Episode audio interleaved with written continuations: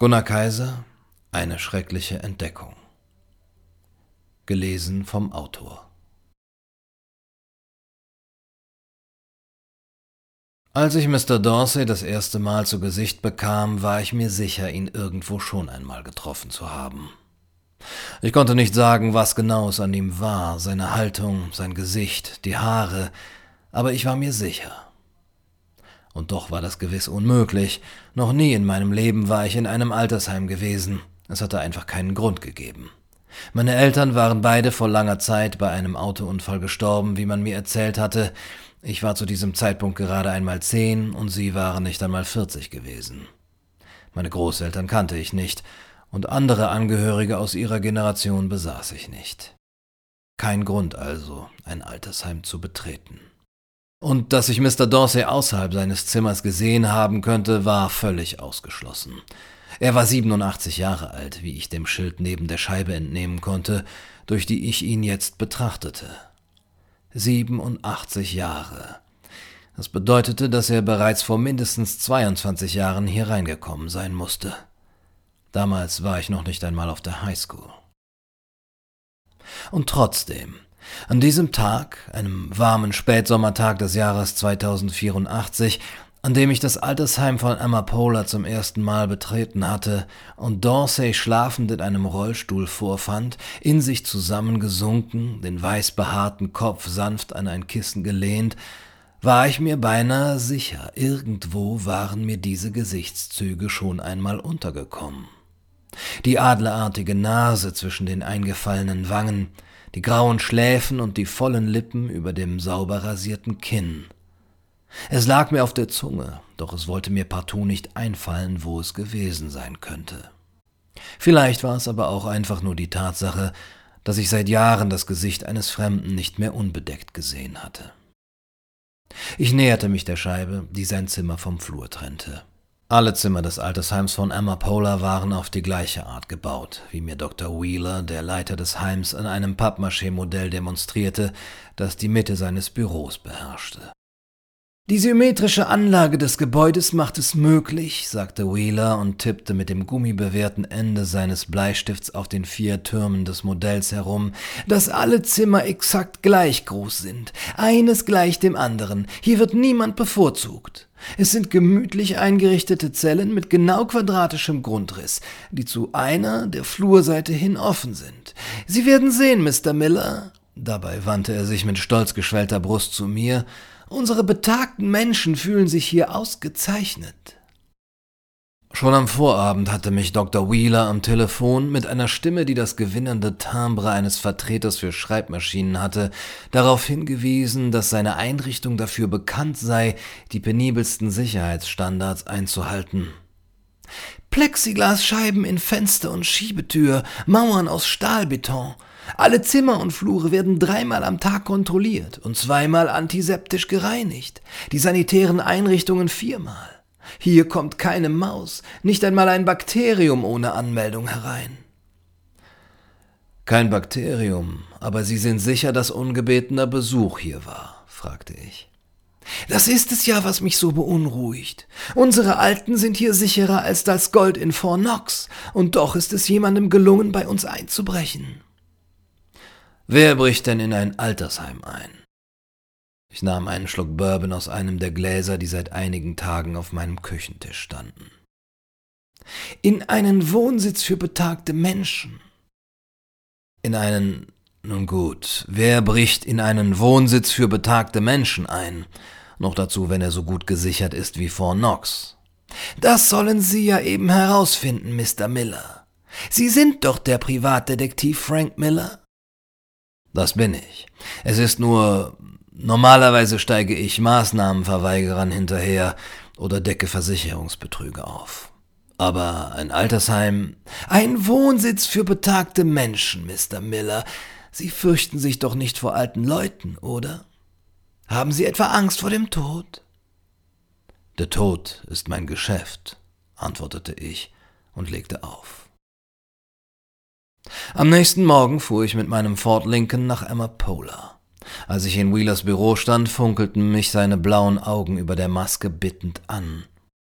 Sie sind unsere einzige Hoffnung.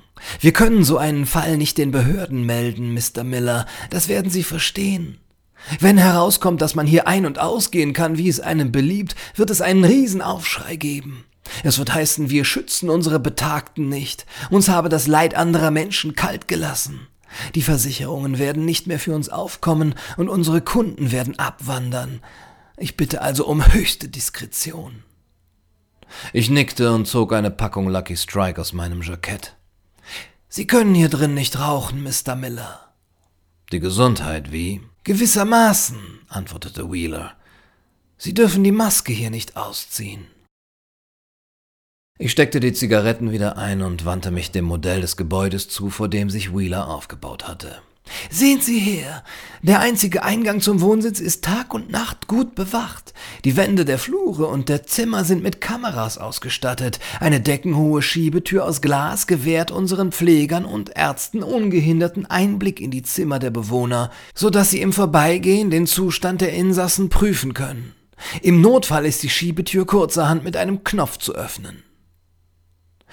Sie wohnen in Ihren Zimmern ein wenig wie auf Präsentiertellern, finden Sie nicht? Privatsphäre wird hier im Heim nicht allzu groß geschrieben. Die betagten Menschen in unserem Wohnsitz haben sich gegen das Konzept der Privatsphäre entschieden. Es steht zu oft im Konflikt mit ihrer Sicherheit und ihrer Gesundheit. Was wäre Ihnen lieber, Mr. Miller, wenn Sie einmal in das gesegnete Alter kommen? Dass Sie bei einem Schlaganfall schnell behandelt werden oder dass Sie unbeobachtet in der Nase popeln können. Wichsen tun diese Leute eh nicht mehr. Dieser letzte Satz Wheelers beruhigte mich mehr, als er es sollte, während ich durch die sisal belegten Flure des Heims ging und verstohlene Blicke in die Zimmer der Alten warf. Das Erste, was mich überraschte, war die Tatsache, dass niemand von ihnen eine Maske trug, Ihre nackten Gesichter erinnerten mich an die Szenerie eines alten Films, den ich einmal unverhoffterweise im Hinterhof einer Mediathek entdeckt hatte und der mittlerweile verboten und zurückgezogen war. Ich war es nicht gewohnt, Menschen in diesem Alter zu erblicken, niemand von uns war es, noch viel weniger ihre Nase und ihren Mund sehen zu können. Obwohl ihre Kleidung adrett und auch die Zimmer tadellos aufgeräumt und sauber waren, hatte ich doch den Eindruck, die Insassen seien gewissermaßen verwahrlost. Sie hatten nichts, was man eine Frisur nennen konnte. Alle Männer unter ihnen trugen einen weißgrauen Zottelbart, und selbst ihre Fingernägel waren übermäßig lang. Zudem starrten sie alle mit leeren Augen vor sich hin, so dass ich an das Vegetieren eines Zootieres in seinem Käfig denken musste. Schließlich stand ich vor Zimmer 412. Sie werden dort keine deutlichen Einbruchsspuren finden, hatte Dr. Wheeler gesagt, bevor ich sein Büro verließ. Wer in das Zimmer gelangt ist, muss im Besitz eines elektronischen Schlüssels gewesen sein. Wer ist in der Lage, sich Zugang zu diesen Schlüsseln zu verschaffen? Nur das Personal und die Bewohner selber. Und es wurde nichts entwendet? Nun, das ist A richtig und B falsch. Ich sah Dr. Wheeler an. In seiner dickglasigen Hornbrille spiegelte sich das Licht des Septembertags, das durch die engen Fenster ins Büro fiel. Es wurde nichts entwendet, aber jemand. Jemand ist ins Zimmer eingebrochen und hat einen der der betagten Menschen entführt. Genau. Und Sie wissen, jeglicher unkontrollierter Kontakt mit den betagten Menschen wird rigoros geahndet. Dem Entführer droht lebenslänglich, sollten wir ihn erwischen. Aber dann müssen Sie das doch unbedingt der Kriminalpolizei melden. Versicherungsschutz hin, Aufschrei her. Wenn ein Insasse fehlt, Mr. Dorsey fehlt ja nicht. Das ist es ja. Wie bitte? Er sitzt gemütlich in seinem Rollstuhl und schläft. Sehen Sie hier. Wheeler zeigte auf den Monitor auf seinem Schreibtisch, auf dem das Bild der Überwachungskamera von Zimmer 412 zu sehen war. Das ist jetzt? Das ist jetzt. Er schläft wie jeden Tag um diese Zeit. Und die Kameraaufzeichnungen aus der besagten Nacht geben nichts her. Der Entführer wusste genau, wo die Kamera steht. Aber wenn Mr. Dorsey wieder da ist, dann kann er Ihnen doch sagen, wer ihn entführt hat. Er erinnert sich an nichts mehr. Aber gehen Sie, Befragen Sie ihn selbst. Da stand ich nun vor der gläsernen Schiebetür des Zimmers 412 und betrachtete den schlafenden Mr. Dorsey in seinem Rollstuhl. Erst als ich bis auf eine Handbreit herangekommen war, bemerkte ich, dass sein rechtes Auge halb offen war und mich unverwandt anblickte. Sie sind kein neuer Pfleger, mein Sohn. Als ich Dorseys Worte vernahm, überkam mich das unbestimmte Gefühl, diesem Mann nichts vormachen zu können. Trotz seiner eingesunkenen Körperhaltung und seiner fahlen Gesichtsfärbung machte er den Eindruck eines durchaus wachen Geistes. Ich bejahte. Was tun Sie denn hier? Sagte er mit der heiseren Stimme eines Mannes, der seit langer Zeit nicht mehr gesprochen hatte. In seinem Tonfall mischten sich Neugier und Misstrauen. Ich komme wegen dem, was geschehen ist. Nun öffnete sich auch sein anderes Lied. Seine Augen, von einem hellen, fast ausgeblichenen Blau, als hätten sie schon zu viel gesehen im Leben, fokussierten mich eine Weile, dann schien der Blick seinen Halt zu verlieren und irrte ziellos im Raum umher. Wegen dem, was geschehen ist. Er wiederholte meine Worte dreimal, als würde er ausprobieren, wie sie in seinem Mund klangen. Ich kann Ihnen sagen, was geschehen ist. Sie erinnern sich? fragte ich. Natürlich erinnere ich mich. Ich weiß es noch, als wäre es gestern gewesen. Ich atmete auf. Wenn er sich wirklich an die Nacht erinnerte, an seinen Entführer, an das, was er mit ihm angestellt hatte, dann würde ich den Fall sicherlich bald gelöst haben. Ich würde Ihnen ja gerne einen Platz anbieten, sagte Dorsey und schob seinen Rollstuhl ein wenig näher an die Glasscheibe. Aber Sie sehen ja, auf Ihrer Seite des Glases gibt es keine Sitzmöbel, und ich bin nicht befugt, jemanden hereinzulassen. Ratlos sah ich mich um. Vielleicht setzen Sie sich einfach auf den Boden. Es wird eine längere Geschichte. Ich tat, wie mir geraten, und nun, im Schneidersitz vor dem alten Mann im Rollstuhl kauernd, gerade einmal eine Armlänge von ihm entfernt, nur die sauber geputzte Glasscheibe zwischen ihm und mir, blickte ich zu ihm empor, während er anfing zu erzählen. Es war vor langer, langer Zeit, da lebten die Menschen dieses Landes friedlich und in Harmonie vor sich hin. Weit verzweigte Familien lebten mit all ihren Angehörigen unter einem Dach. Vom Urgroßvater und der Urgroßmutter über den Oheim und die Tanten und den Vetter und die Base bis hin zu den Kleinsten sah sich die Familie Tag ein, Tag aus. Nicht immer lief dies alles ohne Streit ab, man schlug sich, doch man vertrug sich. Die Häuser und Gärten waren groß und man hatte Freude an der Lebenslust der Kinder und achtete die Alten. Dorsey hielt inne, als hätte ihn eine Art Wehmut nach der alten Zeit ergriffen, die er sicherlich nicht selbst erlebt hatte. Ich weiß nicht mehr genau, ab welchem Zeitpunkt seiner Rede mir klar geworden war, dass der Eindruck geistiger Wachheit, den der Alte auf mich machte, nur eine Täuschung gewesen war, und er weder wusste, was vorletzte Nacht geschehen und wer ihn entführt hatte, noch wer ich überhaupt war und warum er mir diese Geschichte erzählte. Er sprach leise und doch deutlich, mit Bedacht, als müsste er jedes Wort abwägen, und dabei war mir klar, dass er umnachtet war. Er schien sich beim Erzählen in einer anderen Wirklichkeit zu befinden. Doch ich entschied, Dorsey nicht zu unterbrechen, sondern weiter zuzuhören halb aus der Hoffnung heraus, dass seine Erzählung vielleicht doch noch entscheidende Hinweise zur Lösung des Falls liefern würde, halb ahnend, es könnte sich nicht bloß um ein wirres und belangloses Märchen handeln. Mit der Zeit jedoch, fuhr Dorsey fort, veränderte sich das Zusammenleben der Menschen. Es begann damit, dass die Menschen nach und nach von der Sehnsucht nach etwas gepackt wurden, was sie ein selbstverwirklichtes Leben nannten. Erst waren es die Schauspieler und Künstler, die unbedingt sie selbst sein wollten, dann, nach ihrem Vorbild, die Masse der Gesellschaft. Man begehrte vor allem eins, einzigartig zu sein. Das führte dazu, dass die Menschen nicht mehr so viele Kinder bekamen, da großer Nachwuchs als hinderlich angesehen wurde für die Selbstverwirklichung. Weil sie nun vom Anblick großer Kinderscharen entwöhnt waren, begannen sich die Menschen nach dem Übermut und der Leichtigkeit derer zu sehnen, die zuvor ihre Häuser und Dörfer bevölkert hatten. Man wollte wie ein Kind sein, so leichtsinnig, unbeschwert und albern, und vor allem so naiv und voll heiliger Einfalt. Der junge Mensch, den man immer seltener zu Gesicht bekam, wurde dadurch zum Götzen, und ein Kult der Jugendlichkeit entstand zu seinen Ehren. So wurde 30 das neue 20 und 50 das neue 30 und 60 das neue 40 und so weiter. Sie verstehen. Ich nickte. Da nun aber durch den wachsenden Wohlstand zugleich die Alten immer älter wurden, wurden sie immer mehr und zu einer Belastung. Altsein war gleichbedeutend mit Unnützsein, ausgedehnt und überflüssig. Alte erinnerten an Krankheit und Tod, Daher waren sie störend und schließlich unerwünscht.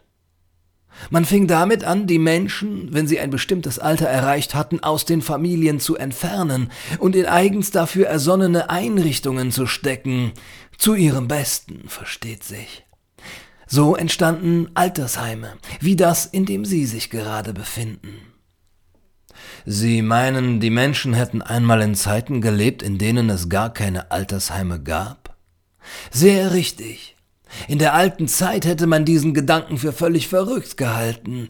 Die Menschen, die einen geboren, aufgezogen und ernährt hatten, wie zum Dank aus dem eigenen Heim auszustoßen. Doch durch die Vertreibung der Alten aus den Häusern vergaß man sie mit der Zeit. In der Öffentlichkeit spielten sie keine Rolle mehr, immer seltener besuchte man sie in den Heimen, und auch auf Friedhöfe ging niemand mehr, um der Verstorbenen zu gedenken. Und dieses Vergessen führte dazu, dass man nicht mehr wusste, was mit den Menschen überhaupt geschah, die ein bestimmtes Alter überschritten hatten. Es ging so weit, dass man sogar ihren Tod vergaß. Ihren Tod? Ganz recht. Die Menschen lebten damals in einem Zustand seliger Unwissenheit. Sie hatten vollkommen vergessen, dass es natürlich war, dass alte Menschen starben, dass Menschen überhaupt starben. Man betete nicht mehr für sie, man trauerte nicht um sie, man besuchte sie nicht auf den Intensivstationen, ihre Gräber ließ man verfallen und die Friedhöfe zuwachsen. Dass die Alten einfach verschwanden, wurde zu einer unhinterfragten Selbstverständlichkeit. Erwähnenswert war nur noch der Tod eines Menschen, der in voller Blüte stand. Ab einem bestimmten Lebensjahr waren die Menschen einfach verschwunden. Das schien der Lauf der Dinge zu sein, und man war nicht traurig darüber. Bis eines Tages. Bei diesen Worten verstummte Mr. Dorsey. Er schien aufzuhorchen, als wittere er Gefahr, doch seine Augen blieben leer. Als erst nach ein paar Sekunden auch ich Schritte von schräg hinten vernahm, blickte ich mich um und sah eine der Pflegerinnen den Flur herunterkommen. Geht es Ihnen gut, Mr. Dorsey? fragte sie, als sie genau neben mir stand und durch die Scheibe einen Blick in das Zimmer und auf den Alten warf. Wie aus der Pistole geschossen antwortete er Es geht mir ausgezeichnet, Schwester Molly. Seine Stimme war auf einmal verändert, lauter und mechanischer als die des raunenden Erzählers, der er bislang für mich gewesen war. Gut sehen Sie aus, Mr. Dorsey. Das sagen Sie jeden Tag, Schwester Molly. Ich weiß, es gehört zu meinem Protokoll. Aber heute meine ich es wirklich. Irgendetwas ist anders an Ihnen. Wenn Sie meinen, versetzte Dorsey und zuckte mit den Achseln. Schwester Molly kritzelte etwas mit Bleistift auf sein Klemmbrett, murmelte ein paar Worte vor sich hin und setzte dann ihren Weg an den anderen Scheiben vorbei fort. Erst als sie nicht mehr zu sehen und zu hören war, fuhr Dorsey nun wieder leise und bedacht fort. Eines Tages also machte einer der renommiertesten Experten auf dem Gebiet der Sozialforschung, Dr. John Scoperta vom Staatsministerium für Gesundheit und Jugendlichkeit, eine schreckliche Entdeckung. So lautete übrigens auch der Titel seines Buches, in dem er seine Erkenntnisse kurz darauf veröffentlichte, und das für einige Jahre Gesprächsthema Nummer eins in allen Medien war. Die schreckliche Entdeckung Dr. Scopertas bestand darin, dass die Alten tatsächlich starben.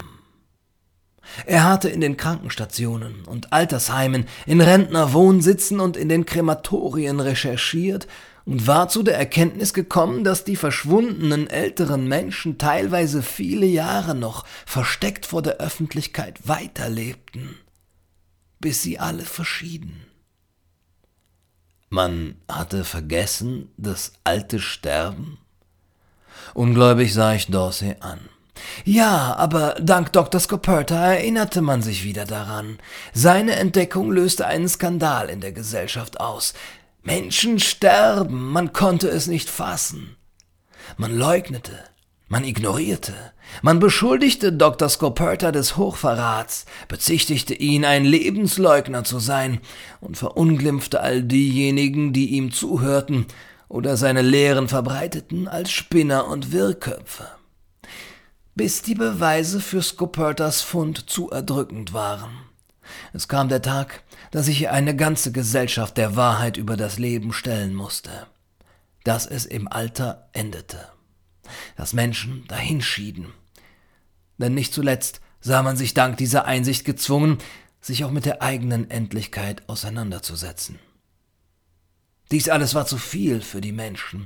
Die Entdeckung des Todes, die ja nur eine Wiederentdeckung von längst bekanntem, aber über Generationen hinweg verdrängtem Wissen war, löste eine Reaktion aus, die heftiger nicht hätte sein können. Aus Schrecken über das, was man so lange vergessen hatte und nun als unleugbaren Bestandteil der Wirklichkeit anerkennen musste, begann man fieberhaft nach Wegen zu suchen, das Versäumnis wieder gut zu machen. Ein großes Schuldgefühl überkam die Menschen angesichts der Vernachlässigung, mit der sie den Alten so lange Zeit begegnet war. Man begann damit, die Alten vor allem schützen zu wollen, was im Verdacht stand, ihr Leben zu verkürzen. Fleischverzehr, Tabak, Keime, Viren, Infektionen. Man desinfizierte noch die kleinste Oberfläche auf Schritt und Tritt, man wusch sich Hände und Arme bis zu den Ellenbogen, man trug Handschuhe und Gesichtsmasken, manche sogar Ganzkörperschutzanzüge. Drohnen, Apps und virtuelle Brillen wurden eingesetzt, um alle Kontakte lückenlos verfolgen zu können. Es bürgerte sich die Gepflogenheit ein, nicht nur zu den Alten und den Risikogruppen, sondern überhaupt zu allen Menschen, wo es nur irgend möglich war, einen Mindestabstand zu halten. Die Umarmung verschwand aus der Öffentlichkeit. Sogar das Streicheln starb aus. Ein Kuss auf der Straße galt als Ausweis unsolidarischer Gesinnung, ein Händeschütteln als frevlerisches Zeichen der Wissenschaftsleugnung. Und selbst in dem letzten bisschen verbliebener Privatsphäre, das ein Paar in seinen ein bis zwei Personenhaushalten hatte, nahm man beim Kuscheln und beim Sex Stellungen ein, die die Infektionsgefahr weitestgehend ausräumen sollten. Man ließ sich gegen alle bekannten und unbekannten ansteckenden Krankheiten impfen und verpflichtete diejenigen, die sich nicht impfen lassen wollten, ein gelbes Kreuz aus übereinandergelegten Spritzen auf der Schulter zu tragen. All dies geschah freilich zum Wohl und zur Gesundheit der Alten. Die Opfer, die eine gesamte Gesellschaft auf sich nahm, waren so übermenschlich, dass sie damit ihr Gewissen wieder beruhigen konnte. Wenn es auch unleugbar war, dass Alte starben, so wollte man sich doch nicht vorwerfen lassen, etwas getan zu haben, was ihr Leben unnötig hätte verkürzen können.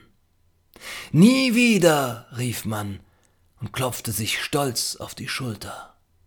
Nicht einander, sondern jeder sich selbst. Gleichzeitig sorgte dies dafür, dass man die Alten weiterhin in den Heimen lassen konnte. Man hatte ja nicht alles Menschenmögliche getan, um den Tod von ihnen fernzuhalten, man hatte nicht über den Verlauf mehrerer Jahre eine gesamte Gesellschaft und ihre hergebrachten Verhaltensweisen umgekrempelt, um sie jetzt durch unverantwortlichen Leichtsinn zu gefährden. Wie fahrlässig wäre es da, ihnen zu erlauben, wieder inmitten der Menschen und Familien zu leben, wie einst unter einem Dach mit den Kindern und den Werktätigen. Nun hatte man, was man wollte, das gute Gewissen, alles für die Alten zu tun. solidarisch zu sein mit ihren Alten, erlaubte den Menschen, sie wie bisher dem Vergessen anheimzugeben. Die Alten noch ein paar Jahre vor dem Tod zu verstecken, hieß, sie weiterhin vernachlässigen zu können. Sie zu schützen, hieß sie in Einsamkeit zu begraben.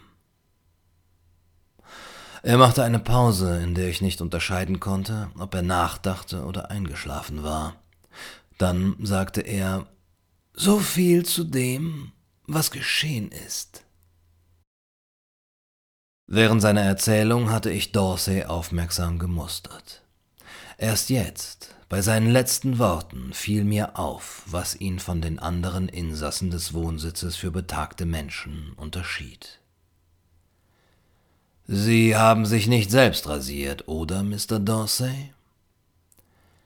Wie kommst du darauf, mein Sohn? Sie haben das über die Jahre perfektioniert, nicht wahr? Ich weiß nicht, wovon du sprichst. Ihre Blindheit zu kaschieren. Ich bin nicht derjenige, der blind ist, mein Sohn. Und doch kann ich mir nicht vorstellen, dass Sie, ein blinder alter Mann im Rollstuhl, in der Lage sind, sich selber so akkurat zu rasieren, die Haare zu schneiden. Sogar Ihre Fingernägel sind auf eine perfekte Länge gekürzt. Anders als bei Ihren Nachbarinnen und Nachbarn. Hat Schwester Molly Sie besonders lieb? Es kann nicht allzu lange her sein, dass Sie geschnitten wurden. Schwester Molly war es nicht, wenn du das meinst. Schwester Molly war noch nie in meinem Zimmer. Wer war es dann? Es war ein Mann, ungefähr in deinem Alter. Er roch nach irisch Moos und Lavendelwasser, ein wenig wie du. Er hat mich für ein paar Stunden von hier fortgebracht, in seinem Fort Lincoln. Wir fuhren ein wenig durch die Stadt und hörten Benny Goodman im Radio. Bei ihm zu Hause tranken wir einen Bourbon Whisky. Dann nahm er Handtuch, Kamm und Schere und sorgte sich um mich. Und danach brachte er mich wieder hierher. Und nun sitzen wir hier. Ein leichtes Zittern überkam mich, lief von meinen Schultern die Wirbelsäule herunter. Ich stockte. Woher. Woher wusstest du, dass ich kein Pfleger bin, wenn du mich nicht siehst? Der Verbrecher kommt immer an den Ort seiner Tat zurück, heißt es doch. Aber dass es so schnell gehen würde? Bei diesen Worten rümpfte er seine fleckige Nase zweimal und reckte sie ein paar Zentimeter höher. Du hast es gerochen. Ich kenne deinen Geruch schon länger, als du ihn selbst kennst. Ich weiß nicht mehr, wie du aussiehst. Ich erinnere mich daran nicht.